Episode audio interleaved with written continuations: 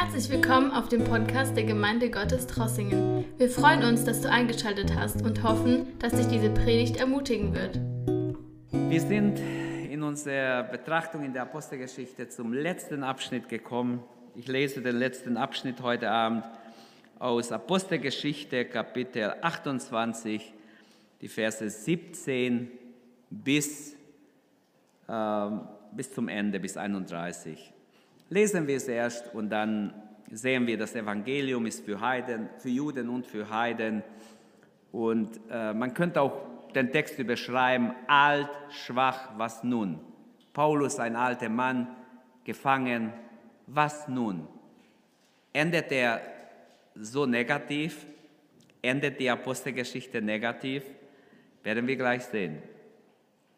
Lesen wir den Text. Nach drei Tagen, also Hintergrund ist, wer letzte Mal nicht dabei war, sie sind auf Malta gelandet und sie blieben dort drei Monate und dann reisten sie weiter nach Italien. Und dann fanden sie schon äh, Geschwister dort und es kamen Geschwister ihnen entgegen, das haben wir letztes Mal betrachtet. Und dann heißt es, nach drei Tagen rief Paulus die, die angesehensten der Juden, also als er in Rom jetzt angekommen ist, äh, bei sich zusammen. Als sie zusammengekommen waren, sprach er zu ihnen, ihr Männer, liebe Brüder, ich habe nichts gegen unser Volk und die Sitten der Väter getan und bin doch als Gefangene aus Jerusalem in die Hände der Römer übergeben worden.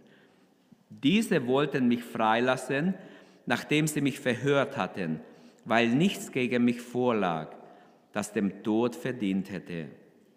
Da die Juden aber widersprachen, war ich genötigt, Beruf, Berufung an den Kaiser einzulegen.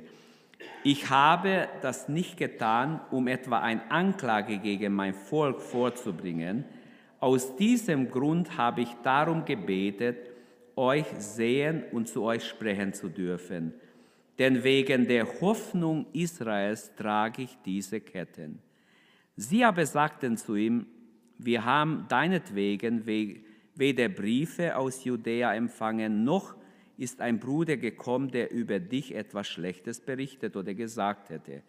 Doch wollen wir von dir hören, was du denkst. Denn von dieser Sekte ist uns bekannt, dass ihr überall widersprochen wird.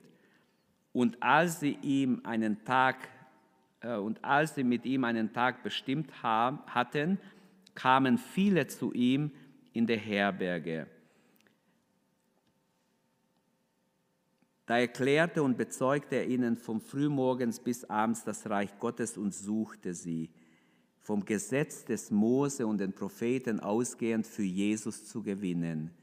Die einen ließen sich von dem, was er, zu, was er sagte, überzeugen, die anderen glaubten nicht. Sie waren aber untereinander nicht einig und gingen weg.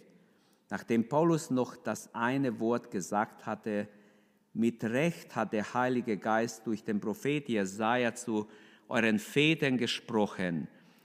Geh hin zu diesem Volk und sprich. Mit den Ohren werdet ihr hören und es nicht verstehen. Und mit sehenden Augen werdet ihr sehen und es nicht erkennen. Denn das Ohr dieses Volkes ist verstockt, ihre Ohren hören schlecht und ihre Augen halten sie geschlossen damit sie nicht etwa mit den Augen sehen und mit den Ohren hören und mit dem Herzen verstehen und sich bekehren, sodass ich ihnen helfen müsste. Und jetzt sagt Paulus zu ihnen etwas, das schon sehr schockierend war. So sollt ihr nun wissen, dass den Heiden dies Heil Gottes gesandt worden ist, und sie werden es hören. Und als er das gesagt hatte, gingen die Juden weg und stritten heftig untereinander. Paulus aber blieb zwei volle Jahre in seiner eigenen Wohnung und empfing alle, die zu ihm kamen, predigte das Reich Gottes und lehrte vom Herrn Jesus ganz freimütig und ungehindert. Preis dem Herrn. Ähm, Ihr müsst es dann selber bedienen. Also ich nicht an, Entschuldigung. Jetzt. Ja, Das Evangelium für Juden und Heiden. Drei Gedanken möchte ich heute Abend noch aus diesem Text hervorheben. Es ist ganz einfach. Paulus richtet sich an die Juden zuerst, wie schon immer. Wenn er in eine neue Stadt kommt, er richtet sich zuerst an sein Volk. Als er merkt, dass, die nicht, dass er da nicht ankommt, er hat immerhin in Rom auch einige Juden erreicht, die wurden zu der Gemeinde hinzugetan. Aber dann sagt er ihnen, ich gehe zu den Heiden, ich habe die Verheißung, die werden hören und glauben. Und dann zwei Jahre lang, Paulus lädt alle in Rom ein, ihn zu, ihn zu besuchen und das Evangelium von ihm zu hören. Eine kurze Einführung. Mit der Ankunft des Paulus in Rom ist das Missionsziel erfüllt.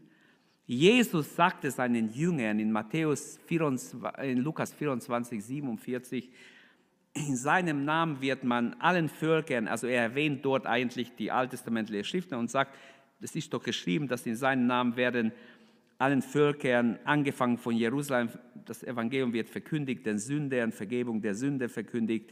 Und er hat gesagt zu seinen Jüngern, Apostelgeschichte 1,8, ihr werdet Kraft empfangen, wenn der Heilige Geist über euch kommt und werdet meine Zeugen sein in Jerusalem, in Judäa, in Samarien und bis an die Grenzen der Erde oder bis an das Ende der Erde, wie es Luther übersetzt. Ohne die Ausgießung des Heiligen Geistes hätten die Jünger das nicht geschafft. Auch Paulus wäre nicht so weit gekommen, wenn er nicht erfüllt wäre im Heiligen Geist. Und auch heute ist es nur möglich, das Evangelium wirklich zu verbreiten, wenn der Heilige Geist uns erfüllt, uns Leidenschaft, Bürde und ähm, ja, Passion gibt oder eine Bürde gibt für das Reich Gottes. In Rom erhielt Paulus die Erlaubnis, es ist eigentlich bewundernswert. Er war im U-Haft, musste warten, bis, er in die Reihe kommt. Wahrscheinlich waren sehr viele Prozesse, viele haben sich auf den Kaiser berufen und er muss warten, bis endlich seine Zeit kommt, dass er angehört wird. Es gibt außerbiblische Nachrichten, dass er sogar nach dieser Zeit in Rom, dass er erstmal freigesprochen wurde und dass er bis nach Spanien ging, dass er zwei bis drei Jahre noch in Europa rumgereist ist. Also von Italien noch weiter bis nach Spanien kam und zurück und hin und her. Und dann wurde er in Rom wieder gefangen genommen, als Nero behauptet hat, die Christen haben Rom angezündet. So im Buch der Märtyrer wird er hingerichtet in Rom, er wird enthauptet, äh, er stirbt als Märtyrer. Vorher hat er noch den zweiten ähm, Timotheusbrief. Also ich könnte es mir so vorstellen, um ein Gesamtbild zu haben. Paulus ist zwei Jahre im U-Haft, er wird freigesprochen. Er hat noch zwei bis drei Jahre, genau wissen wir es nicht, weil die Jahreszahl nicht angegeben ist. Lukas endet hier sein Buch, bevor die zwei Jahre vorbei sind im U-Haft und schreibt nicht, wie es ausging. Aber wie gesagt, aus außerbiblischen Quellen wird gesagt, dass Paulus noch ein paar Jahre freigelassen wurde und wieder gefangen genommen wurde und dann enthauptet. In Rom stirbt er schlussendlich. Was ich sagen wollte, es ist ganz wichtig, dass wir, dass wir äh, daran denken, er hatte ja den Wunsch, dass er nach Spanien kommt. Er wollte ja nach Spanien gehen, das schreibt er auch, dass er nachdem nach Rom geht, möchte er auch die Brüder in Spanien besuchen. Ob Gott ihm das erfüllt hat oder nicht, weiß ich nicht. Ich wollte es nur erwähnt haben, dass lernt man, wenn man so auch die ähm, Einführung ins Apostelgeschichte lernen muss. In Rom erhielt er eine ganz besondere äh, Gnade, sage ich mal, dass er jeden einladen darf. Er darf ein, eine Wohnung mieten. Ich bin mir sicher, dass reichere Brüder ihm das ermöglichen, ihm das bezahlen, vielleicht ein ganzes Jahr bezahlen für ihn, dass er frei dort wohnen kann. Ein Soldat ist immer an ihn gekettet. Das war das römische Gesetz. Bis dein Fall erledigt ist, kriegst du einen Soldat und du musst machen, was der sagt. Ich habe schon letztes Mal gesagt, ich kann mir vorstellen, dass Paulus so manch einen Soldat für Jesus gewonnen hat. Auch wenn das wahrscheinlich aus politischen Gründen gar nicht drinstehen darf, aber ich bin mir sicher, wenn jemand mit Paulus tagelang, wochenlang zusammen war, dass der sicher was abbekommt, da bin ich hundertprozentig. Und dass, dass, dass von ihm etwas ausging wenn er so eine Salbung hatte, dass sogar sein Schweißtuch, sein Taschentuch, mit dem sein Schweiß abgewischt hat, von ihm genommen wird, auf Kranke gelegt wird, auf Besessene gelegt wird und die Dämonen fuhren aus. Paulus war gar nicht dabei. Ferne, irgendwohin haben sie es mitgenommen. So eine Kraft hat Gott ihm geschenkt. Dann bin ich sicher, dass die, die hautnah bei ihm waren, den ganzen Tag, dass die von ihm viel abbekommen haben. Aber das sind alles Vorstellungen. Die Bibel schweigt über vieles. Auch wir sollten gute Dinge mal nachdenken und ja, im Himmel vielleicht erfahren, wie wir es war. Auch im Rom richtet Paulus die Botschaft des Evangeliums aus. Sein Ziel, sein Herz brennt, dass das Evangelium an alle Menschen kommt. Ist uns das ein Anliegen? Ist mir das ein Anliegen? Ist dir das ein Anliegen? Dass alle Menschen das Evangelium hören. Heute sind wir in dieser Situation. Wir sind die Botschafter an Christi Stadt, die es weiterbringen. Denn die beste Methode ist immer noch wie damals persönliche Evangelisation. Ich habe ein schönes Zeugnis gestern gelesen. Ein Pastor aus Rumänien hat geschrieben, dass er aus Temes war, nach, äh, ich kenne die Strecke, also ich gefahren nach, egal, Richtung, Richtung Mitte Rumäniens, Sibiu, und hat eine Frau, eine vornehme Dame, hat getrennt. Hat sie in Temeschwar aufgenommen und die wollte nach, ich glaube nach äh, Orestie oder wohin, auf jeden Fall Richtung Sibiu da runter. Bin die Strecke schon gefahren, deshalb weiß ich das, äh, kann ich es mir gut vorstellen. Und er hat sie mitgenommen. Das war ein Pastor und sie kam ins Gespräch und die, die Frau hat gesagt, ja, sie ist eine Professorin auf der, was weiß ich, in der Schule da in Temeswar und sie möchte dahin gehen. Also sie hat getrennt. Das ist so eine nationale Strecke, ist halt gebraucht dort. Und es ist eine wahre Geschichte, was ich euch erzähle. Sie hat geschimpft über die Gläubigen. Sie hat gesagt, ich kenne Christen in der, hat hergezogen über die Gläubigen. Sind so zurückgebliebene Leute, die, was weiß ich, hin und her, hat ganz schlecht geredet. Und dann sagt der, der, der ihn mitgenommen hat, hat gesagt, also ich weiß nicht, äh, wieso Sie so negativ sind. Ich möchte Ihnen sagen, ich bin auch Christ. Ich bin auch, äh, also Christ, entschiedener Christ und ich habe eine Hochschule. Ich habe auch wie Sie eine Hochschule, Universität besucht und so. Also er hat tatsächlich eine hohe Ausbildung gehabt, dieser Pastor, und hat ihm gesagt, ja, hat ihr gesagt, ähm, ich denke, Sie, Sie müssen mehrere Gläubige noch kennenlernen und Sie würden Ihre Meinung ändern. Und so sind sie dann weitergefahren. Er hat sie bis zum Ziel gefahren, hat sie rausgelassen und zwei Jahre später steht die Frau wieder da. Er kommt wieder von Temes, war die gleiche Strecke und die Frau steht wieder da und trennt. Aber sie sah anders aus. Der, der Pastor hat sie sofort erkannt. Sie hat ihn nicht erkannt. Und sie setzt sich rein und die Frau fing an, Zeugnis zu geben. Wollte den Pastor mit dem Evangelium erreichen.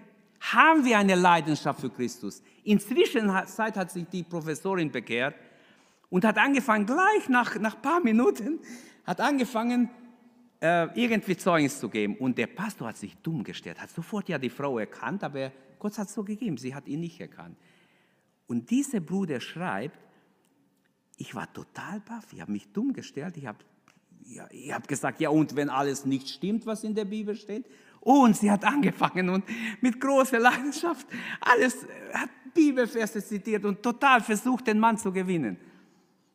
Und er hat sich zurückgehalten, er hat gesagt, ja, er hat, hat wirklich sie getestet. Sie war Feuer und Flamme für Jesus. Und dann hat er ihr gesagt, liebe Frau, ich kenne Sie doch. Wie kam sie dazu, dass sie ihre Meinung über, über Christen so verändert haben? Wer hat sie so verändert? Und da haben sie ein gutes Gespräch gehabt. Und dann hat sie gesagt, eine Kollegin von mir, die auch in der gleichen Schule unterrichtet wie ich, sie war einfach anders wie alle anderen. Und ich habe immer gedacht, sie ist anders. Und sie hat mich eines Tages in eine Gemeinde, ich wollte nicht gehen, ich habe meine Meinung über die Gläubige gehabt. Aber weil sie eine gute Freundin wurde von mir, bin ich mitgegangen. Und als ich hinging, das allererste Mal habe ich verstanden, ich bin verloren. Ich bin verloren, ich brauche Rettung. Wie wunderbar. Und jetzt will ich, dass alle anderen gerettet werden. Seit dann bin ich nur noch am Zeugnis geben, überall. Ich finde es gut, eine gute Einstellung, eine schöne, ein schönes Zeugnis, dass immer noch Gott Menschen rettet und verändert. Amen. Man kann alle möglichen Gedanken haben, aber das hat mich echt angesprochen, habe ich gestern gelesen. Auch in Rom ist Paulus Feuer und Flamme für Jesus. Sein Ziel war, in der Gemeinde zu dienen. Jetzt muss er es privat machen. Nur wer zu ihm kommt, hört das Evangelium. Und wir wissen von Onesimus, Onesimus ist bei ihm gelandet, er hat sich bekehrt, er hat sich richtig bekehrt, sonst wäre er nicht zurückgegangen zu seinem alten Herrn. Aber der hat sich so richtig bekehrt, dass er zurückging und sich entschuldigt hat. Und Paulus hat dafür gesorgt, dass er nicht schlecht behandelt wird. Manchmal wurden ja dann die, die Sklaven richtig ausgepeitscht und kräftig bestraft. Paulus ist Missionar, Gemeindegründer, Gemeindepflege, Gemeindelehrer oder Leiter. Seine Arbeit, also er brennt, er brennt für Gottes Reich. Man könnte viele sagen, er ist leidenschaftlich in dem, im Werk Gottes. Er will tun, was er nur kann. Er ist jetzt fast 30 Jahre schon für den Herrn unterwegs, seit seiner Bekehrung in Damaskus. Und man muss einfach staunen, bis ans Ende bleibt er mit so viel Elan, mit so viel Feuer. Und dieses Feuer wünsche ich uns, Geschwister, mir und euch, dass wir nie aufhören zu brennen für Jesus. Und wenn wir noch nicht brennen, dass wir neu angezündet werden. Der Heilige Geist ist derselbe. Er will Menschen anzünden, dass wir brennen für Jesus. Paulus kam nach Jerusalem. Dort wird er fast getötet. Die Seinen, sein Volk will ihn töten unbedingt, ähnlich wie bei Jesus. Die weltlichen Gerichte, drei weltliche Gerichte haben Jesus freigesprochen. Pilatus, Herodes und noch eine hat ihn freigesprochen. Die drei geistlichen Gerichte, alle drei haben ihn verurteilt mit falschen Zeugen. Wie heuchlerisch, wie heuchlerisch. Und jetzt führt der Weg bis nach Rom, eigentlich weil sie ihn töten wollten, die Juden, die ihn hassten, weil er Jesus äh, verkündigt hat. Sein Erlebnis in Damaskus hat ihn nie mehr verlassen. Die Salbung Gottes ruht auf ihn auch in Rom. Wie ich sagte, es sind knapp 30 Jahre. Es war kein Strohfeuer. Das Feuer ging nicht aus. Amen. Es brannte bis ans Ende. Man könnte Paulus Leben, ich zeige euch das kurz, hast mir so ein bisschen nur skizziert, ich habe nicht die Zeit, das auszuführen. Man könnte das Leben des Paulus in drei Teile einteilen. Drei Abschnitte. Die stillen Jahre, die Jahre, über die in der Apostelgeschichte berichtet wird, sind auch einige Jahre, und dann die Jahre nach der Apostelgeschichte. Die stillen Jahre, darüber wissen wir nur, so 10 bis 15 Jahre nach seiner Bekehrung taucht er unter. Man weiß fast nichts darüber. Ähm, es gibt verschiedene Auslegungen, was es sein könnte, wo er, wo er hingegangen ist, was er genau gemacht hat, steht nirgends. Die Schrift sagt nur, dass er einige Zeit in Damaskus verbracht hatte, dort geprägt hat, dass Jesus der Christus ist. Und dann ging er nach Galater 1, Vers 17 nach Arabien einige Jahre. Und 15 Tage war er nur in Jerusalem bei den Aposteln, hat sich vorgestellt, hat sich äh, ihnen äh, Bekanntschaft mit ihnen gemacht. Später, und dann ging er nach Syrien und Sizilien, woher er kam. Und diese stillen Jahre, äh, wurden erst unterbrochen, als Barnabas sich erinnert hat an ihn und ging und suchte ihn. Das heißt, im Kapitel 11, Apostelgeschichte 11 steht, Barnabas ging und suchte Paulus und fand ihn und brachte ihn nach Antiochia. Man könnte raten, was Paulus in diesen stillen Jahren gemacht hat. Ähm, die Bibelausleger sagen, es gibt zwei Möglichkeiten. Er entwickelte die geistlichen Begriffe über die Herrschaft Christi, das heißt äh, über Christus als das Leib Gottes, aber als, als, äh, als Haupt des Leibes. Aber ich glaube nicht, ich finde das zu theoretisch. Ich glaube nicht, dass das der Fall war, weil der Heilige Geist ihn so erfüllt hat. Eher denke ich, dass er das Alte Testament durchgegangen ist, jetzt im Lichte der neuen Erkenntnis hat er die ganzen Gesetze des Alten Testaments nochmals neu durchgenommen, vielleicht zwei, drei Jahre, fünf Jahre, und alles neu für sich äh, versucht zu verstehen im Lichte des neuen Bundes. Aber ich weiß es nicht. Ich kann nur denken. In Galater 1 stehen ein paar Gedanken, wenn ihr liest, ab Vers, äh, ab Vers 17 bis 23. Die Jahre, über die die Apostelgeschichte berichten, steht klar vor unseren Augen. Diese Zeitperiode fängt in Antiochia an und endet im Gefängnis in Rom oder im U-Haft in Rom. Aus dieser Zeit stammen zehn Briefe, der Galaterbrief, 1. und 2. Thessalonicher Brief, 1. und 2. Korinther, Römer, Philemon, Kolosse, Epheser, Philipper. Ungefähr der Reihenfolge, wie sie geschrieben worden sind. Dann ein dritter Abschnitt im Leben des Paulus kommt nach dieser Zeit, das jetzt nicht mehr in der Apostelgeschichte steht, wieder auf freiem Fuß nach außerbiblischer Quellen. Ähm, er kämpft für das Evangelium, er versucht bis nach Spanien zu kommen, das Evangelium überall zu predigen. Äh, aus diesen letzten Jahren, das heißt nach Lukas, nachdem Lukas 8, äh, Apostelgeschichte 28 abschließt, danach wird noch geschrieben, und zwar 1. Timotheus, 2. Timotheus und Titus. 2. Timotheus ist sein allerletzter Brief, das wissen wir daher, und daher könnten wir den Konstrukt bauen, das mir auch Verständnis gibt, im 2. Korinther steht, dass er wieder gefangen ist und sich verantworten muss jetzt vor dem Kaiser und dass ihm viele Gläubige, seine Mitarbeiter teilweise verlassen haben und dass er sich alleine verantworten musste vor dem hohen Gericht in Rom und der Herr stand mir bei. Er spricht vom Löwen, das heißt ein ganz klarer Hinweis, weil in Rom war es so, wer verliert, der ist wirklich verloren. Äh, man hat ihn oft gleich exekutiert, hingerichtet. Also es kann gut sein, dass Paulus diese zwei Jahre bis drei, zwei bis drei Jahre frei war und dann wieder gefangen genommen wird. Und in dieser Zeit der Gefangenschaft schreibt er, das ist ein zweiter Korintherbrief, es könnte Herbst 67 gewesen sein nach Christus.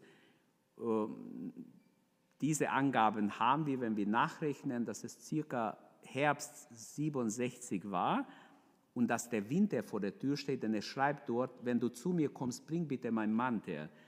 Und dann gibt es noch einen Hinweis, das mir jetzt nicht einfällt, aber ihr könnt ja selber auch den 1. und 2. Korinther, 2. Äh, 2. Timotheusbrief lesen. Äh, diese drei Abschnitte im Leben des Paulus. Gehen wir zurück. Äh, Paulus richtet sich an die Juden. Ich möchte dazu noch ein paar Gedanken sagen und dann gehen wir gleich zum nächsten Punkt. Jetzt stelle ich mir so vor, Paulus ein alter Mann, er ist gefangen, er ist alt. Was bleibt jetzt? Verlässt ihn Gott jetzt? Wie wird es weitergehen? Von wegen, Gott hat versprochen, er wird mit uns sein. Selbst im hohen Alter darfst du mit Gott rechnen. Wir haben Zusage in der Bibel, Gott wird mit uns sein bis ans Ende des Zeitalters. Amen. Im Neuen Testament steht bis ans Ende des Zeitalters. Also wir brauchen nicht Angst haben vom Alter. Niemand soll Angst haben, wenn er Runzel bekommt oder sonst was. Das ist alles menschlich. Wir glauben gar nicht, wie Christen schon weltlich sind in dieser Welt.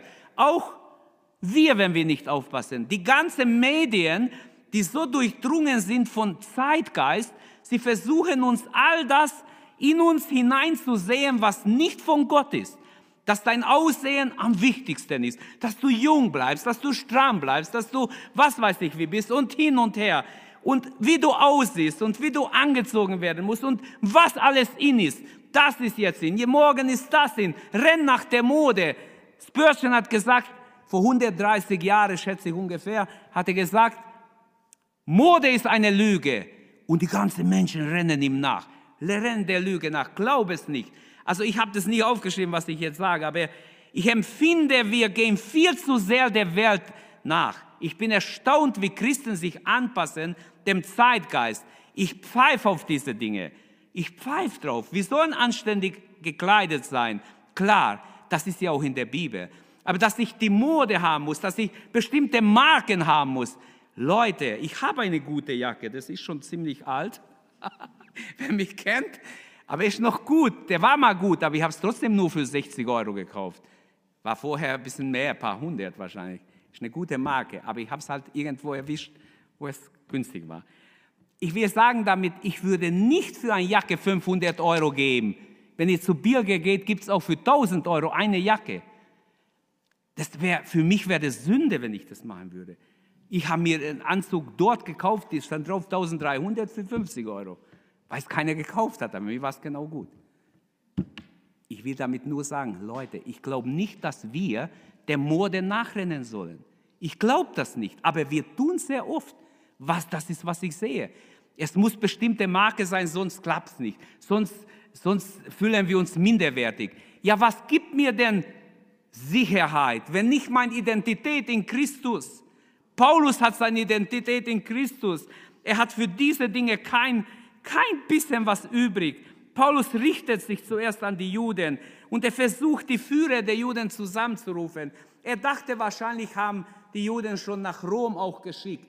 Aber die wussten ja nicht, vielleicht, wussten, vielleicht dachten sie, der ist irgendwo umgekommen, sie haben nichts mehr gehört. War ja zwei Jahre in Caesarea. Und er sagt ihnen, was Sache ist, aber die sagen, niemand ist gekommen. Sie, wir haben auch keinen Brief erhalten.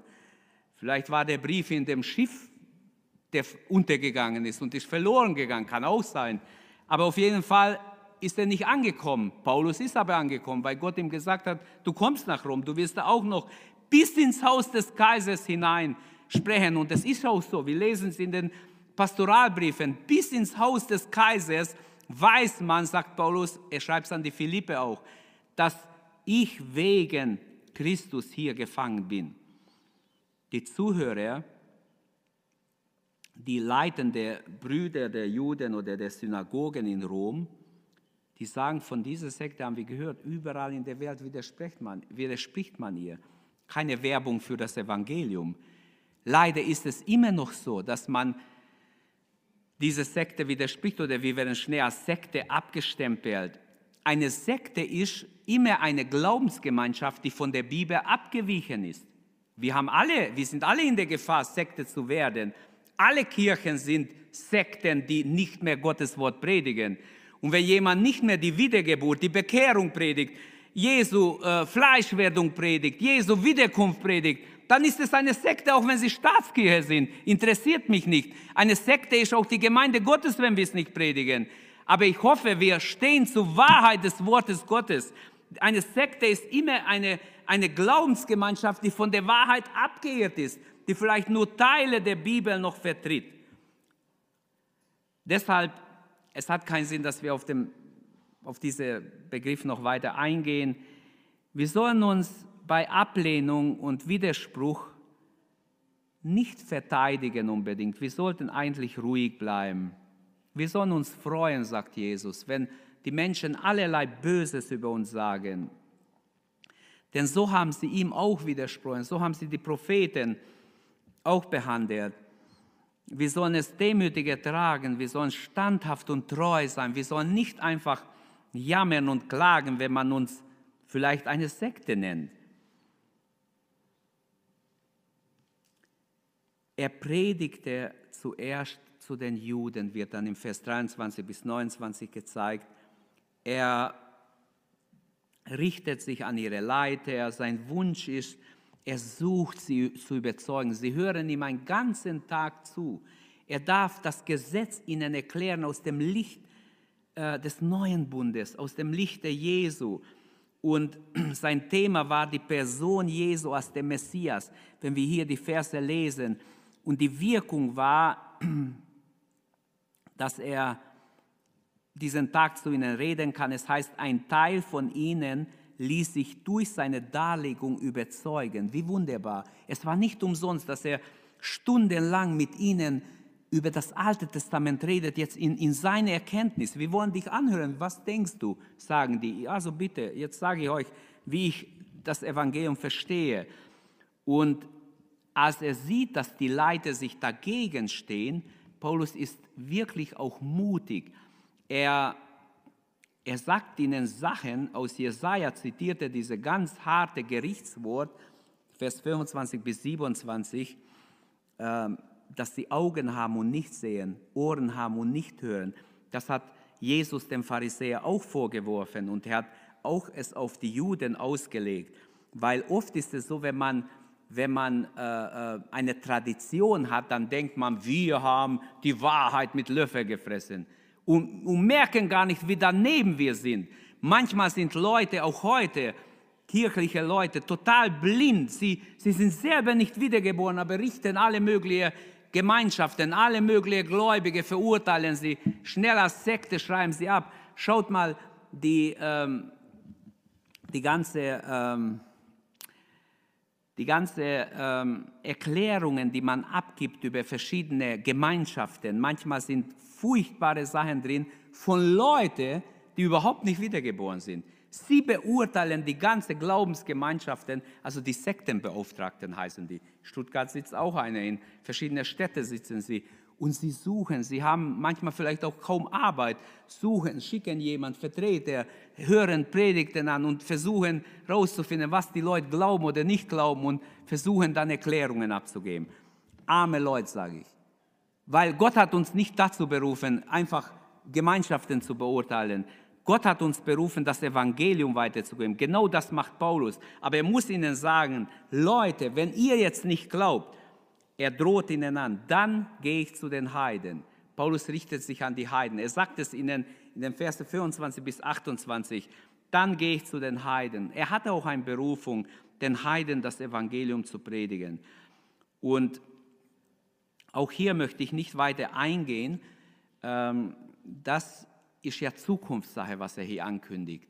Und deshalb glaube ich auch, dass er noch Zeit hatte, nicht nur diese zwei Jahre den Heiden in Rom, vielleicht auch noch danach zwei bis drei Jahre auch bis, in, bis nach Spanien zu gehen. Aber der Herr weiß es, ich kann es nicht sicher sagen. Paulus lädt in diese zwei Jahre, damit endet 30 und 31, der Kapitel endet damit, dass er zwei Jahre ohne große Störung kann er alle Menschen zu sich einladen. Paulus lädt alle zu sich ein. Wäre ein schönes Bild, Gastfreundschaft. Gastfreundschaft. Er guck nicht, dass immer, was weiß ich, wie alles hergerichtet ist und so. Jeder darf zu ihm kommen, jeder darf, es geht um das Evangelium, nicht in erster Linie zu zeigen, wie schön Wohn die Wohnung aufgeräumt ist, was ja auch schön ist, ist immer schöner, wenn es aufgeräumt ist, als nicht aufgeräumt. Aber wichtig ist in erster Linie, das Evangelium muss raus. Zwei Jahre lang. Ich bin mir sicher, in dieser Zeit haben sich viele Heiden bei ihm bekehrt. In dieser Zeit schrieb er Philemonbrief, Kolosse, Epheser und Philippe. Und er hat nicht geschlafen. Abends, wenn er Zeit hatte, vielleicht bei Kerzenlicht, hat er versucht zu schreiben oder diktiert. Jemand kam, sagt, du, ich brauche dich für einige Stunden. Ich, ich brauche dein Schreibkenntnis. Also bring Pergamente mit, bring Schreibzeug mit, denn wir müssen einen Brief schreiben. Was Paulus in Rom erlebt, ist eigentlich kein krönender Abschluss. Und damit, ich versuche jetzt Apostelgeschichte abzuschließen. Geschwister, glaubt mir, die Apostelgeschichte ist so abgebrochen wie ein Film, der ausgeht. Du möchtest das Ende sehen und es gibt kein Ende. Aber hier hat Gott gehandelt. Der Film wurde nie weiter aufgenommen oder weiter geschrieben, das Buch. Das Buch bricht abrupt ab mit Apostelgeschichte 28. Was Paulus in Rom erlebt, ist eigentlich keine große Krönung, eines Weltapostels, der groß am Schluss seines Lebens, was weiß ich, geehrt wird oder ausgezeichnet wird, wie heute. Kaum äh, macht jemand was, kriegt der gleich einen Nobelpreis oder irgendwas. Man, man versucht sie auszuzeichnen. Dennoch glaube ich, dass dieses, äh, dieses Buch nicht negativ endet. Es ist nicht negativ, dass wir nicht wissen. Unsere Neugierde möchte sagen, ja, ich möchte wissen, wie geht es weiter? Wurde er dann hingerichtet oder wurde er freigelassen? Wie geht es weiter? Weiß ich nicht. Die Bibel verschweigt es. Und jetzt kommen wir zum Abschluss oder Anwendung. Lukas beendet, wie ich schon sagte, das Buch abrupt, wie wenn ein Film abbricht. Ich denke, in Herbst 67 nach Christus wurde Paulus wieder inhaftiert und darf nicht mehr sein gemietetes Haus nehmen, sondern er muss jetzt ins Gefängnis. Und der Winter nahte, wie ich sagte, er schreibt an Timotheus, komm schnell, bevor der Winter kommt, bring meinen Mantel mit, bring die Schriften mit. In 2 Timotheus 4 ab Vers 13 können wir lesen, er hat Offenbarung von Gott, dass er nicht mehr lange lebt. Er sagt, ich werde bald geopfert. Schreibt er auch an die Philippe, aber schreibt er auch an Timotheus. Ich weiß, mein Ende steht bevor.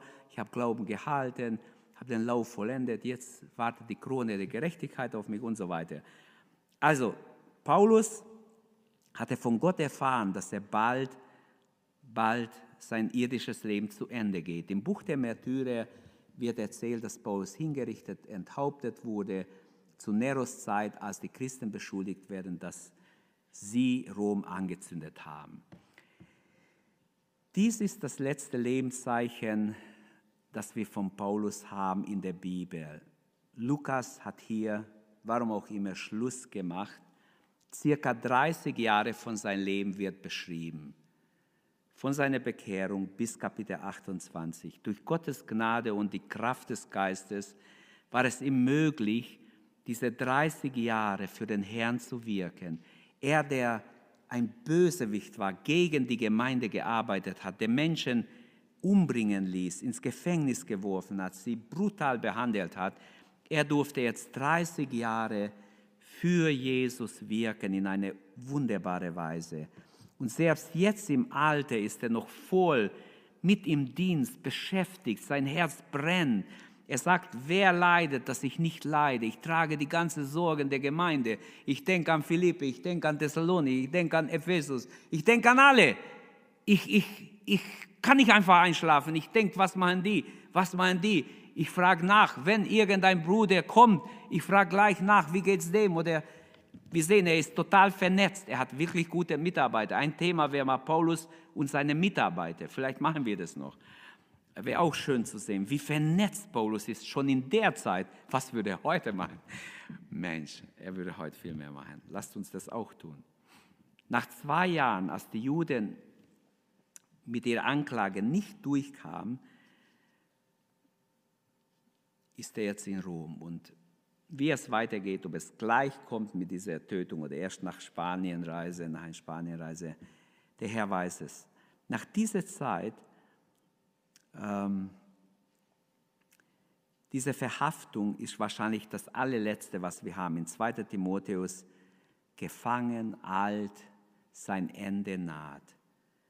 Paulus hat den Tod vor Augen. Er weiß, er kann sagen, der hat mich verlassen, die haben mich verlassen, keiner hat mich verteidigt, keiner ist mir zu Hilfe beigetreten, aber der Herr stand mir bei und rettete mich aus dem Rachen des Löwen. So schreibt er in seinem letzten Brief an Timotheus. Rachen des Löwen ist ganz klar das Gericht in Rom. 100 Prozent, da sind sich die Bibelausleger einig. Gott, Gott zu ehren, will es, Gott ehren will er sogar in seinem Märtyrertod. Er schreibt, dass es ihm sogar, er weiß, dass er bald geopfert wird oder er er schreibt es in so einer Form, wenn ihr nachliest, dass er eigentlich es als ein Vorrecht sieht, für den Herrn zu sterben. Paulus hat bis zuletzt seinem Herrn gedient. Die Boten des Herrn, ähm, der Bote des Herrn wird zwar hingerichtet, aber sein Herr bleibt der Sieger. Amen. Jesus bleibt Sieger, auch wenn sie Paulus hinrichten, auch wenn sie Petrus hinrichten, viele andere. Jesus bleibt dennoch Sieger. Sie waren Same für die Gemeinde Jesu, für die spätere Gemeinde Jesu. Sie starben im Glauben. Er war bis zuletzt treu. Was können wir aus der Apostelgeschichte lernen? Wo Jesus und der Heilige Geist Glaubensgehorsam finden, da offenbart sich die göttliche Herrlichkeit. Das habe ich einfach hingeschrieben. Als nächstes die Apostelgeschichte schließt mit wenig schlichten und doch wunderbaren Worten.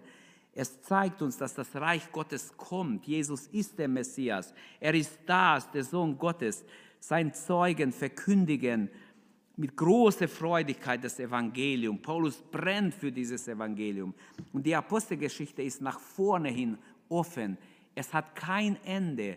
Viele haben gedacht, ja, wie ist Kapitel 29? Wie würde 30 aussehen?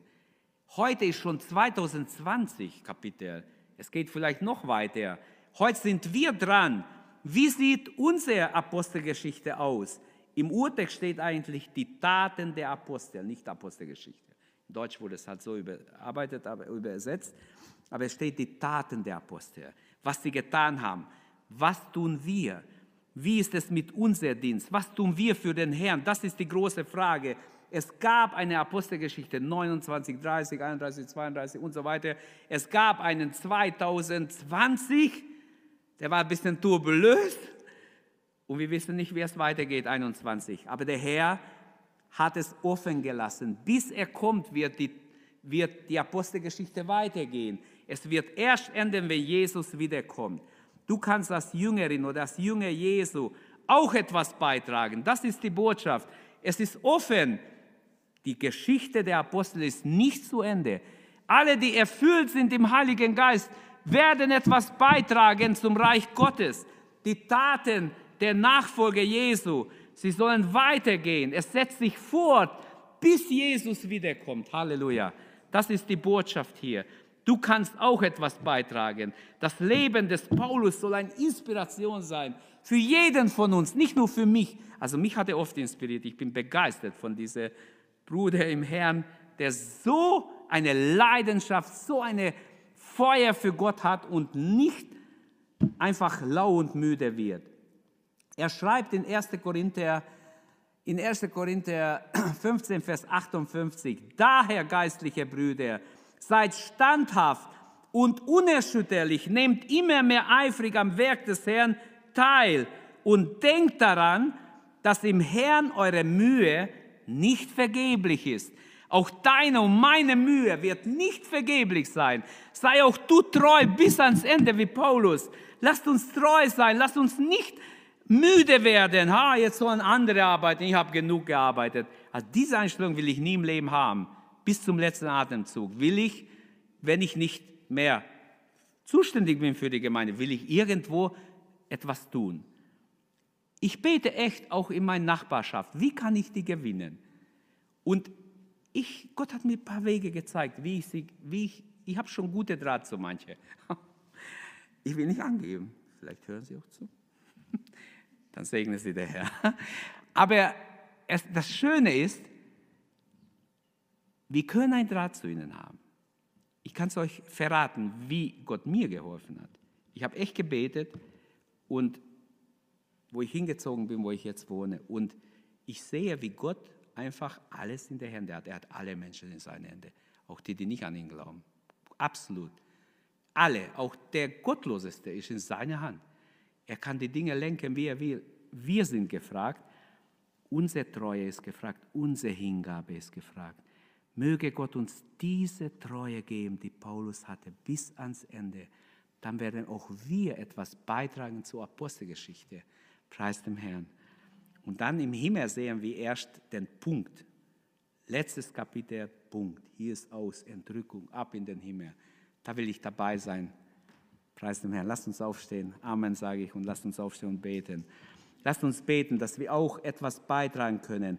Du sagst vielleicht, ja, ich bin nicht so begabt. Vielleicht ja, ich kann manches nicht. Gott kann. Gott kann. Er kann, egal wen nehmen, er kann dich gebrauchen. Stell dich ihm zur Verfügung. Er hat nicht gesagt, wenn du mir nachfolgen wirst, musst du begabt sein. Das hat Gott nie gesagt. Nie. Wer will sich Jesus weihen? Wer will sein Leben Gott zur Verfügung stellen? Paulus hat sich ergeben. Er hat gesagt, Herr, was soll ich tun? Geh in die Stadt, dort wird man dir sagen, was du tun sollst. Hier auf der Straße sage ich es dir gar nicht. Gut, dann gehe ich in die Stadt. Aber er war blind. Drei Tage muss er warten. Herr, was soll ich tun? Herr, ich warte schon zweiter Tag, dritter Tag. Plötzlich klopft jemand. Liebe Bruder Saul, Gott hat mich geschickt. Mein Name ist Ananias. Der Heilige Geist hat mir das und das gesagt. Ich soll meine Hände dir auflegen und über dich beten und Wunder geschieht. Halleluja. Lasst uns anbeten. Lasst uns Gott preisen für diese wunderbare Gnade. Und vergisst es nicht, auch du trägst etwas bei zur Apostelgeschichte. Halleluja. Herr, wir danken dir von ganzem Herzen. Wir preisen dich, Herr. Wir danken dir, dass dein Heißplan so wunderbar aufgebaut ist dass du einzigartig bist in deinem Vorhaben, in deinem Wirken, in dem, wie du alles zusammengestellt hast. Das ganze Universum ist von dir wunderbar gemacht worden und der ganze Heilsplan. Herr, ich danke dir, dass auch wir ein Teil deines Heilsplanes sein dürfen, dass du uns mitberufen hast, im Reich Gottes etwas zu bewirken zu deiner Ehre. Herr, wir bitten und flehen, dein Wille geschehe dein Wille geschehe. Vater, Im Namen Jesu Christi. Dein Wille geschehe, Herr. Dein Name sei gepriesen in alle Ewigkeit. Halleluja. Gelobt, gepriesen sei dein Name. Ehre sei dir, Vater. In Jesu wunderbaren Namen. Lass uns treu sein bis ans Ende. Lass jeden von uns treu erfunden werden, wie dein Diener Paulus war, Herr. Wie du warst, Herr Jesus. Bis ans Ende warst du treu. Wir danken dir, dass wir solche Vorbilder haben im Glaubensleben. Gelobt sei dein Name. Wir befehlen uns in deine Hand und danken dir. Amen. Danke, dass du unsere Predigt angehört hast. Wenn dich die Botschaft angesprochen hat, dann teile sie gerne mit deinen Freunden und Bekannten, dass auch sie diese Predigt hören können. Wir wünschen dir Gottes Segen.